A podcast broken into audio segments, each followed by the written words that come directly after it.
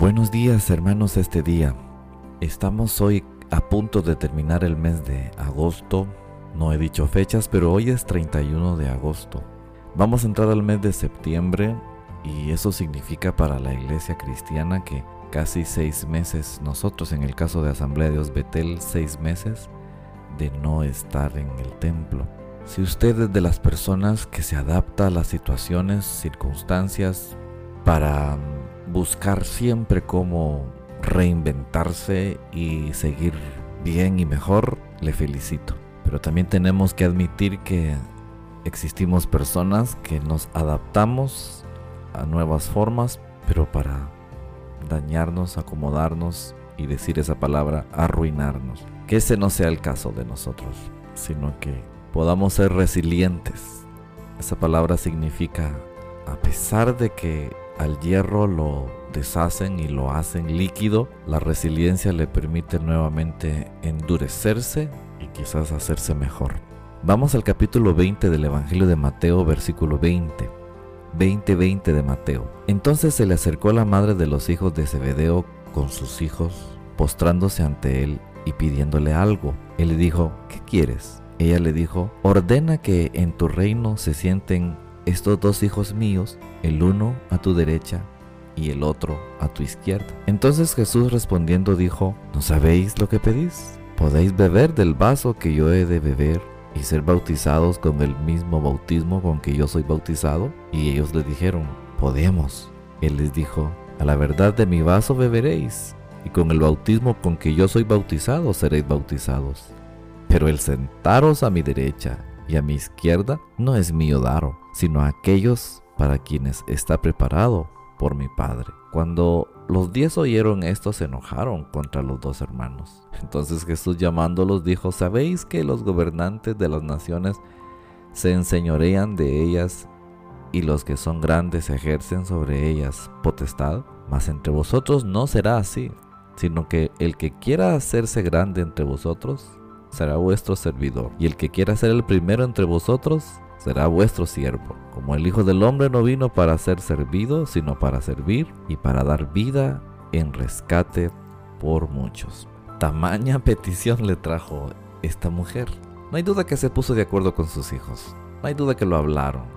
Se sintieron en confianza. Estos dos apóstoles eran uno de los cercanos del círculo de confianza del Señor. En términos chapines se sintieron con cuello, se sintieron los favoritos de Jesús y al haberse sentido favoritos de Jesús sintieron que, que la petición era viable. De forma que esta solicitud que, que hacen, hermanos, lo que demuestra es una lucha de poder. El medio judío en que se desenvolvían estaba dañado por eso. Fariseos y saduceos luchaban por controlar el Sanedrín y las familias sacerdotales. Eran dos cosas que ellos anhelaban. El Sanedrín y de repente ser, ser parte de las familias que controlaban el sacerdocio. Los discípulos vivían de acuerdo a la mentalidad de aquel tiempo y anhelaban un lugar de preeminencia en el reino mesiánico que según ellos se iba a instaurar. Según la mente de ellos también deseaban compartir esa autoridad del tiempo que vendría en el que iban a juzgar a Israel. El deseo del poder se anidó en el corazón de los hijos de Zebedeo. Su mentalidad fue esa, expresar los valores que habían en ellos, la preeminencia y el dominio, lo que el ser humano siempre manifiesta. Aunque ellos estaban siguiendo a Jesús, hermanos, fíjese que ellos no habían logrado romper con esa mentalidad de su tiempo, esas expectativas de gloria y de trono que están en los hombres. La mentalidad de dominio utiliza la religión para servirse de los hombres y ejercer control sobre ellos. La historia muestra que la religión se ha utilizado como, como a veces un instrumento de dominación. Jesús va a dar aquí lecciones distintas para extraer esos antivalores del corazón del hombre. Jesús va a advertir del peligro que hay. No han entendido la naturaleza de la vocación aquellos discípulos y lo va a tratar de, hacer que lo entiendan. No han entendido el criterio de la tarea que les va a ser encomendada. Él no puede concederles el poder pero los va a orientar, les ubica, va a calmar ese deseo sin humillarlos. Así que Jesús les va a dar probablemente tres respuestas. Uno, Jesús les enseña que Él como Jesús se subordinó a una autoridad sobre el reino y esa autoridad es su Padre. La segunda cosa que les va a enseñar es que la solicitud que ellos están haciendo, los discípulos, muestra incomprensión de las cosas, pero Él les quiere enseñar. Y tres, lo más importante diría yo, les va a conceder participar de su sufrimiento. La incomprensión de los discípulos es explicable. No estaban preparados para enfrentar el martirio de Jesús. Él les habla en un lenguaje incomprensible a la luz de la mentalidad de aquel tiempo. Es contraste con su concepción del mesianismo. Según ellos, el, Mesías vendría para conquistar el reino con autoridad aunque lo hace con autoridad, pero ellos pensaban en ejércitos, en guerras, en luchas. Jesús les afirma que podrán participar de su sufrimiento, lo que es parte de su misión, la copa y el bautismo que compartirán con Él. No es sufrimiento para alcanzar el poder ni la gloria mesiánica. La búsqueda del poder fue el factor de división incluso. Al oír los otros diez discípulos la solicitud de los hijos de Zebedeo, se enojaron. Enojo que produce la envidia y el mismo deseo de poder. Por eso se enojaron. Sus consecuencias fueron claras. La lucha por el poder los enemistó y los dividió a los discípulos de Jesús. Así que es origen de división, ayer, hoy y siempre. Permitir que ese gusanito de, afán de poder se enquiste en el corazón, incluso dentro de la iglesia, ese afán de poder es abrir la puerta a la división, a la separación. Por eso mismo han habido constantes divisiones dentro del seno de la iglesia. Tenemos que reconocerlo. A veces pasa eso. Por eso el mundo no comprende porque somos tantos, porque hay que reconocer que muchas congregaciones o iglesias se han dividido por esas ansias de poder. El modelo del mundo, hermanos, no debe ser el criterio que debemos tomar para traerlo a la comunidad cristiana. Por el contrario, ante Dios la grandeza humana se da en el servicio. Así da la realización de lo humano en la verdadera perspectiva del reino. Este modelo de servicio que el Señor intenta establecer tiene un elemento de fondo que el apóstol Pablo lo supo ver con una gran claridad, el amor. El servicio no es acción que encubra el corazón, sino lo manifiesta como entrega, servicio y atención. La palabra de Jesús se dirige a la raíz de nuestra forma de ser y de servir en medio del mundo.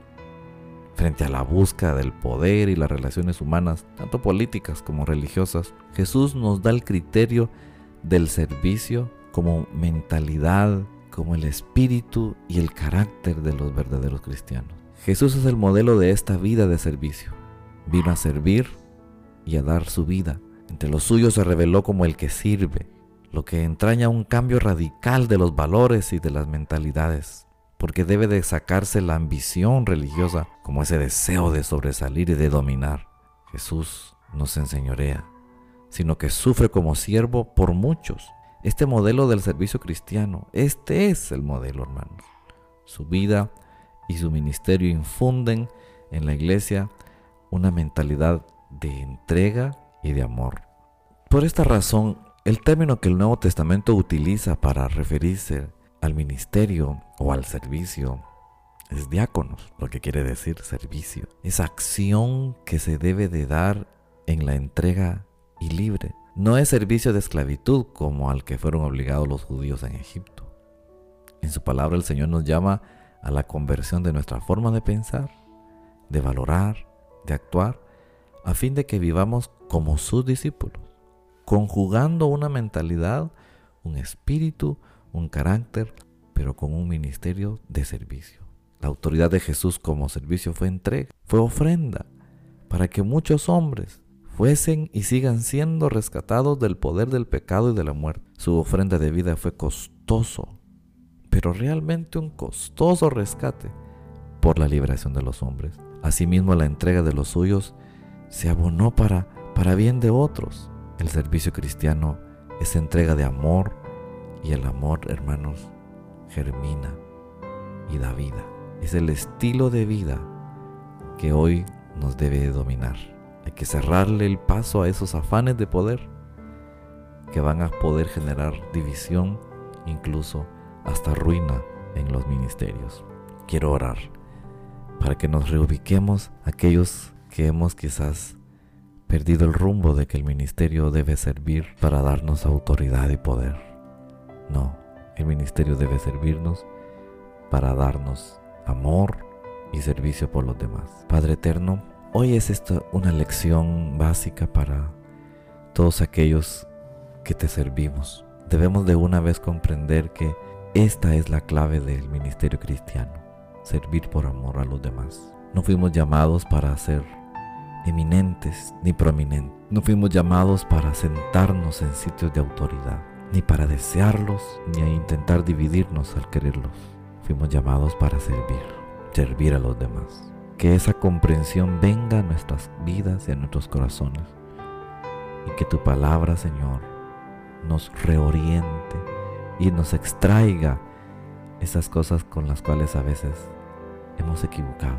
Gracias eterno Señor por tu palabra, en el nombre de Jesús. Amén.